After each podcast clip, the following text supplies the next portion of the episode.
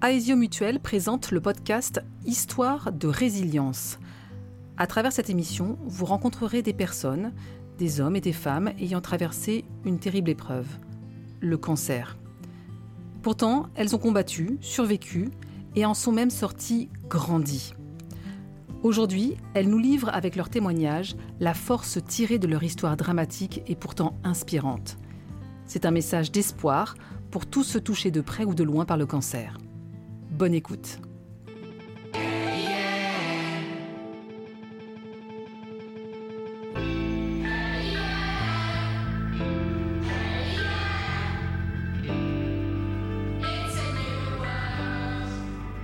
Épisode 4 L'après-cancer. Il y a un moment où le traitement se termine, où on vous annonce que c'est fini, que c'est la rémission. Mais la vie peut-elle reprendre là où elle s'est arrêtée? Le cancer a tout bouleversé, le temps de la reconstruction est souvent le temps d'une nouvelle vie. Céline a bien réussi, elle est cadre supérieur à l'international et fière de sa carrière. Pourquoi son cancer de l'ovaire viendrait-il freiner ses ambitions? Elle a vite repris le travail, à fond comme elle sait le faire, avant de découvrir une nouvelle Céline, la vraie Céline. Je suis euh, donc devenue thérapeute j'ai décidé euh, de, euh, de, changer radicalement d'orientation. J'ai ouvert mon cabinet et j'ai décidé de créer parce que, ben, en fait, je n'ai pas pu procréer. Et aujourd'hui, je mesure la chance de pouvoir naître ce nouveau projet, cette nouvelle orientation professionnelle sur laquelle quand même je, travaille depuis quelques années maintenant, mais j'avais jamais franchi le pas, jamais décidé voilà, d'avoir peut-être aussi le courage de me lancer sur un, nouveau chemin. Et euh, la maladie a été révélatrice. C'est-à-dire, je me suis dit, euh, ben, est-ce que c'est vraiment ce chemin que j'avais envie de prendre? Et j'ai eu une prise de conscience. Euh, je me suis dit, en fait, non. toutes ces épreuves de ta vie que tu as eues, c'est peut-être aussi parce que tu dois en comprendre des leçons euh, et, peut-être qu'elles vont te servir à aider justement des femmes ou des hommes. Mais c'est vrai que je travaille principalement avec des femmes qui ont elles aussi traversé cette épreuve-là, donc on se comprend euh, et euh, je vais peut-être pouvoir leur transmettre les outils que j'ai utilisés pour m'en sortir moi. Et donc aujourd'hui, je donne vraiment un sens à mon travail et euh, je propose une méthode euh, thérapeutique euh, innovante. J'ai créé une, ma propre méthode où l'humain, en fait, dans toutes ses facettes, est au centre de l'accompagnement. J'organise aussi des cercles de femmes. J'écris. je travaille là sur un projet de livre. Et donc, en fait, mon livre et ma méthode aujourd'hui utilisée sont, sont mes bébés. Voilà. Et mon métier me permet de partager, de, de voir opérer les changements positifs ben, en fait, euh, sur, sur des, des, personnes qui, me, qui viennent me voir, euh, remplissent mon cœur de joie et, ça me ressemble vraiment. Voilà, c'est moi. Est-ce que ça veut dire que euh, la Céline d'avant se cachait? Alors, je je sais pas si elle se cachait vraiment. Oui, en tout cas sur certaines choses, oui, elle se cachait, c'est-à-dire que j'avais un côté très guerrière. Euh, et ce côté-là de guerrière m'a apporté euh, aussi du c'est un masque que je me mettais pour me protéger justement. Euh, mais ce masque-là m'a servi je le renie pas puisqu'il m'a servi à avancer, il m'a servi à être la Céline que je suis aujourd'hui. Euh, je pense que la Céline d'aujourd'hui euh, a toujours euh, aimé transmettre. De, toute jeune déjà, j'étais dans le développement personnel, je me suis orientée, mon premier job était dans les ressources humaines, donc j'ai toujours été attirée par par l'humain, par ses facettes, par j'étais toujours intriguée par ça. mais la vie m'a fait prendre un autre chemin parce que voilà, euh, il fallait que je travaille, que j'ai un super job, j'ai fait des études, donc il fallait absolument que j'ai un poste euh, à responsabilité, après euh, avoir des enfants, etc. Puis la vie en a voulu autrement. Je pense que mon chemin sur cette terre n'était pas destiné à ça. Et j'ai eu de la résilience pendant un certain moment, enfin de plutôt de la résistance, on va dire, pendant un certain moment. Et, voilà, et donc j'ai eu des épreuves, et ces épreuves euh, euh, successives, en fait, j'ai compris que c'était juste peut-être effectivement, j'avais pas pris le bon chemin. Et, et je l'ai compris ça à 48 ans. Alors, il est jamais trop tard. Mais aujourd'hui, voilà, j'ai vraiment trouvé ce qui, ce qui me fait vibrer et ce qui me porte. Et, et, ça se ressent autour de moi. Euh, j'ai des retours aussi euh, parce que des fois on se rend pas forcément compte de ce qu'on fait et, c'est ce qui remplisse euh, ma vie et, voilà et c'est positif. Ça alors ça demande du courage de travailler sur soi de la foi du travail mais qu'est-ce que c'est bon de se sentir libre vivant?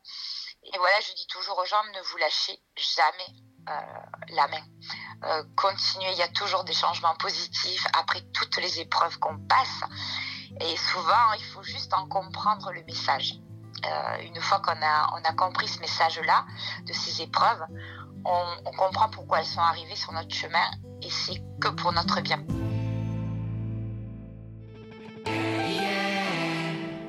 Transformer l'épreuve du cancer en de belles choses.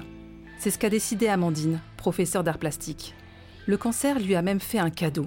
Il a libéré sa créativité, à elle, désormais, les poèmes, la peinture et les collages dans une nouvelle et puissante énergie. Ce temps euh, de traitement a été pour moi un temps euh, offert pour euh, repenser ma place et ma place, elle est investie pleinement dans le monde par la création. Alors j'ai envisagé de passer un concours il y a deux ans que j'ai obtenu, donc l'agrégation, et donc j'ai dû contraindre ma pratique artistique pour me conformer à un système de concours. Donc j'ai découvert une nouvelle pratique artistique que j'affectionne particulièrement. Je continue à la développer, mais cette fois-ci, j'ai pu le faire librement. J'ai pu revenir à la pratique artistique que j'avais avant, qui était la peinture.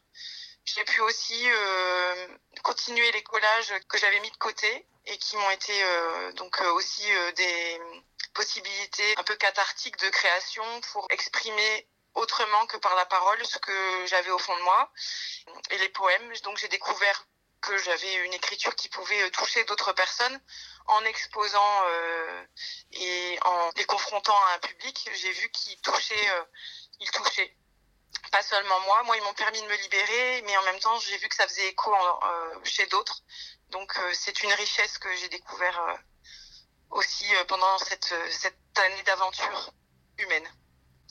Alors, j'avais déjà écrit des poèmes déjà, mais très peu et euh, comme ça, sans savoir vraiment les vertus que ça pouvait avoir sur moi. Là maintenant, j'en ai vraiment bien conscience. Et puis, je les avais jamais fait lire et je ne les avais jamais confrontés à un regard autre que le mien. Et là, ceux que j'ai écrits pendant le traitement, je les ai offerts en fait, en me rendant compte que c'était des témoignages. Donc moi, je les ai offerts pour moi, euh, en les exposant, en me disant que ça venait clore cette énergie que j'avais mobilisée euh, artistique et euh, humaine. Et en fait, les offrir aux autres m'a permis de me rendre compte qu'ils étaient aussi salvateurs pour d'autres. Et donc ça fait aussi l'objet de rencontres. Amandine a choisi, à nous aussi, de nous faire un cadeau. Elle nous offre quelques lignes de l'un de ses poèmes. Endurance. Qu'il en faut quand j'y pense, de l'indulgence pour pouvoir surmonter cette adversité. Me voilà tourmentée d'être malmenée. Je suis comme en transe de faire face à ce temps que je voudrais avancer. C'est à moi de me dépasser pour ne pas trop ressasser et guérir de cette longue maladie presque devenue une amie. Je dois aller puiser dans mon état d'urgence, dans lequel me plonge cette longue endurance Sur la peinture et le collage, vous avez décidé aussi d'utiliser le cancer comme un sujet. Vous avez notamment euh, fait une peinture, la grenade. Est-ce que vous pouvez m'en parler? Cette grenade, J'en ai eu l'idée juste après mon rendez-vous avec euh, le chirurgien qui, lors de notre entretien, avait voulu aussi euh, mettre une part d'humanité et tenir compte de qui j'étais. Je l'ai bien senti et en fait, il m'a donné l'idée d'une euh, création en me parlant d'un tableau d'un de ses amis qu'il avait vu peu de temps avant notre rendez-vous. Et il parlait d'une grenade et je m'étais dit ah bah oui bah moi des grenades dans le, le fruit, j'en mets dans tous mes collages quasiment et je sais que ça a une symbolique de renouveau Et c'est quelque chose qui est visuellement beau. La couleur est magnifique, un rouge un peu corail, un peu euh, jaune, euh, brillant, avec des textures différentes. Et je me suis dit, bah, moi, je vais faire une grenade, un peu dans le principe du collage, c'est-à-dire que je vais coller deux réalités ensemble. J'ai représenté une grande grenade que j'ai dégoupillée comme la grenade guerrière que j'étais devenue euh, dans ce traitement. Et j'y ai mis tout le feu et toute la fougue que j'avais en évoquant cette renaissance liée aux fruits de la grenade et donc dans des couleurs un peu chatoyantes, flamboyantes, un peu rougeoyantes sur un fond vert d'espoir et cette grenade elle est dégoupillée donc tous les éclats du fruit de la grenade se répandent en dehors de la forme, la silhouette de la grenade guerrière. C'est mon renouveau, c'est le choc et mon renouveau mélangé. De son cancer est né un spectacle, Ex Utero, un seul en scène entre émotion et humour noir où Sabrina affronte sa nouvelle réalité. Elle ne portera jamais d'enfant, alors à défaut de devenir mère dans la vraie vie, elle joue toute celle qu'elle ne sera jamais. Ce spectacle il était déjà euh, en gestation avant que je ne tombe malade. C'est une amie qui m'a proposé de m'écrire un spectacle. À l'époque, je n'étais pas comédienne, enfin j'étais comédienne en amateur depuis euh, quelques années. Mais euh, on avait décidé d'écrire un spectacle sur les femmes de 40 ans qui n'ont pas encore d'enfants. Et pendant l'écriture de ce spectacle, j'apprends que je suis malade et que je ne pourrais donc pas porter d'enfant. Euh, et ce que je lui dit, je lui dit c'est quand même incroyable qu'on soit en train d'écrire un spectacle euh, sur les, femmes qui n'en ont pas encore et que finalement on m'annonce que je n'en aurai jamais. Donc on est parti de ce postulat, de se dire, ok, euh, il y a quand même un fil à tirer. et c'est moi qui ai voulu tirer ce fil d'ailleurs, justement parce que le, cancer qui m'a touchée, bah, c'est un cancer qu'on peut éviter. Je dis, j'ai pas envie de passer à côté. Euh, il faut qu'on en parle. Mais par contre, j'ai pas envie de faire un spectacle sur le cancer. Donc, on va rester sur euh, l'ADN de départ qui est euh, un seul en scène avec beaucoup d'humour sur des femmes. Mais plutôt que ce soit des femmes qui n'en ont pas encore, bah, on va dire que c'est sur une femme qui n'en aura jamais. Et tous ces textes qui étaient déjà écrits, bah, on a un petit peu rangé la chambre, on a refait un peu les textes, on a réécrit les textes. Et effectivement, donc ce sont toujours des femmes qui sont toutes mères pour le coup. Euh, et le fil rouge, euh, c'est moi qui m'imagine donc toutes euh, les mères que j'aurais pu être, qui, qui, se pose plutôt la question de savoir quelle mère elle aurait pu être. En petite touche, on a un peu d'émotion qui raconte mon parcours. Et puis, à la fin, je reprends tous les personnages qui sont plutôt hauts en couleur pour faire un peu de prévention, parce que j'avais pas envie de, d'avoir l'air d'une donneuse de leçons avec la prévention. Je voulais vraiment rester dans la légèreté. Mais je pense qu'avec l'humour, on peut faire passer beaucoup, beaucoup, beaucoup de messages. Et du coup, c'est l'option qu'on a choisie pour parler euh, de ce qui m'est arrivé. Et c'est un spectacle qui parle donc à la fois de cancer, mais aussi de maternité. Euh, ce spectacle ne m'a pas servi de thérapie par rapport à, à la maladie. Euh, là, c'est vraiment, j'avais vraiment besoin d'en parler, mais pour les autres, parce que c'est vraiment trop dommage de passer à côté de ces infos. Là où euh, il y a un côté vraiment catharsis, euh, c'est par rapport à la maternité. Ce spectacle, c'est très cathartique pour moi euh, par rapport à la maternité. Tous les soirs, au milieu des rires du public, je faisais le deuil de ma maternité. Donc là aussi, encore une fois, c'était assez paradoxal, mais c'était assez vertigineux. L'après-cancer, il ressemble à quoi pour vous? L'après-cancer, il se fait en deux temps parce que même une fois qu'on a terminé les traitements, il y a quand même encore des effets secondaires, on est suivi de très près. Après, pour moi, euh, je n'ai jamais cherché à personnifier mon cancer euh, de quelque façon que ce soit pendant que j'étais malade. Pour moi, c'était l'affaire des médecins. Euh, donc, j'ai pas eu l'impression de lui dire au revoir, de m'être battu contre, que c'est moi qui ai gagné, etc. C'était vraiment pour moi l'affaire des médecins. Donc, l'après-cancer s'est arrêté, s'est arrêté officiellement le, dernier jour de traitement. Après, moi personnellement, j'ai fait une pause. Euh, J'avais l'impression que c'était une petite visite de routine parce que c'est de plus en plus écarté, etc.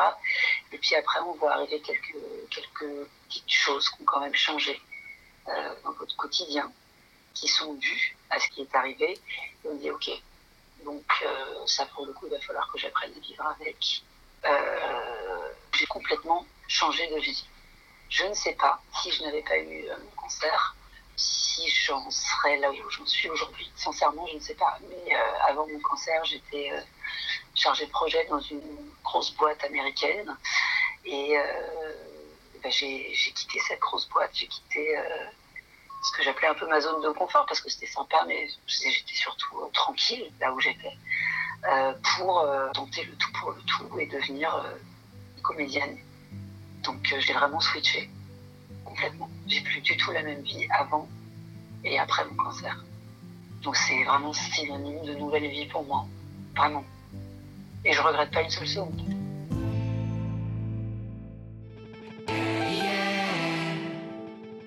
Nous remercions Amandine, Céline et Sabrina pour leur témoignage porteur d'espoir d'une vie après le cancer. Pas tout à fait la même, mais encore plus belle. Dans le dernier épisode de ce podcast, nous aborderons le don de sang, de plaquettes et de moelle, indispensable à la survie des malades. À très bientôt pour le prochain épisode.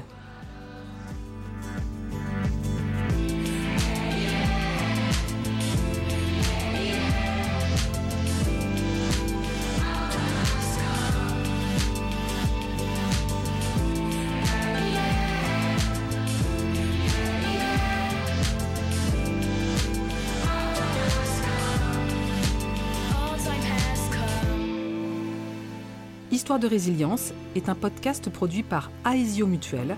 Pour plus d'informations, rendez-vous sur ensembleaesio.fr.